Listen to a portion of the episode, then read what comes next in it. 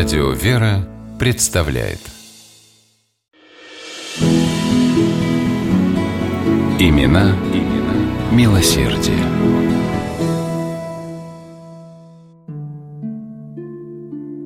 В сентябре, в канун Рождества Пресвятой Богородицы, к Глинской пустыне, монастырю в Глуховском уезде Сумской губернии, со всей округи съезжались паломники.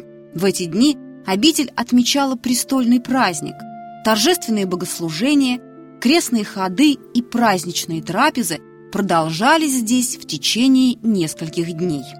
В этот раз, входя в монастырские ворота, паломники изумленно оглядывались по сторонам. Им казалось, будто в обители явно что-то поменялось. Вот, например, это красивое, длинное двухэтажное каменное здание. Два года назад его тут точно не было.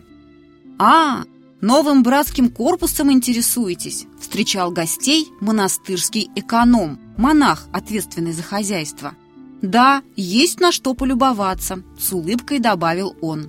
«Умеет строить наш теперешний настоятель, отец Иоанникий.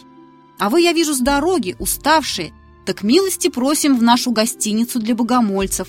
И эконом указал рукой на большой добротный деревянный дом. Она тоже трудами батюшки Иоанникия устроена.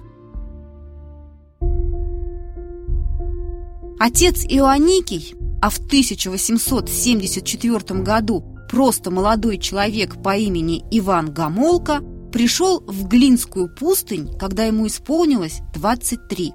Отец его был офицером, Ивану тоже прочили военную карьеру. Но мальчика с юных лет влекло к молитвенному уединению. Видя, что к военной стезе Иван равнодушен, отец не стал настаивать на своем. Ваня окончил обычное уездное училище, а потом попросил у родителей благословения на поступление в монастырь. Сразу после пострига отца Иоанникия избрали монастырским письмоводителем. Много лет он трудился на этом месте, пока в 1888 году, после кончины настоятеля монастыря, не был поставлен управлять Глинской пустынью.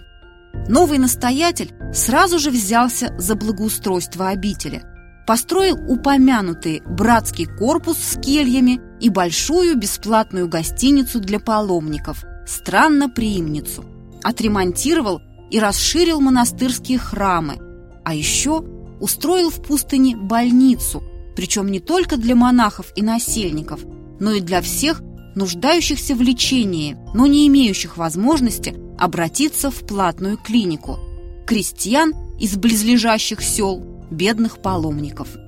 При больнице была и аптека, где все прописанные врачом медикаменты больные могли получить бесплатно.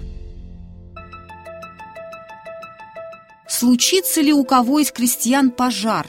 Останется ли кто без кормилицы коровы или лошади? Обитель помогала строительными материалами, выделяла денежное пособие. По особому распоряжению отца Иоанники нуждавшимся крестьянам выдавали зерно и муку из монастырских запасов. Часть принадлежавшего монастырю леса настоятель отдал крестьянам под вырубку, чтобы зимой у них было чем топить. В 1890 году отец Иоанникий открыл в Глинской пустыне дом трудолюбия для сирот и бедных крестьянских детей. Здесь их обучали грамоте и ремеслам, при этом жили, питались и одевались воспитанники дома трудолюбия на всем протяжении своего в нем пребывания за счет обители.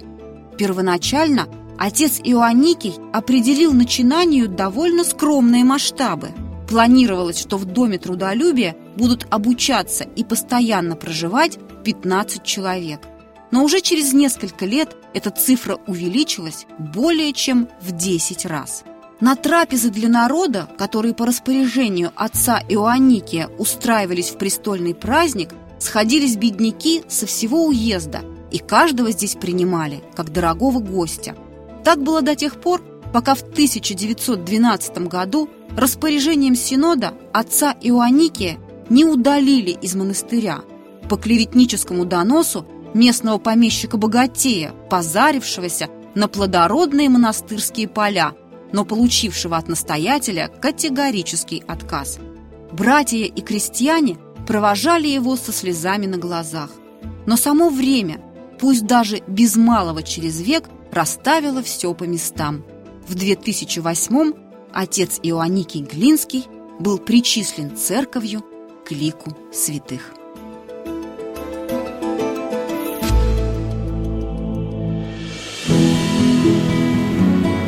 Имена, имена милосердие.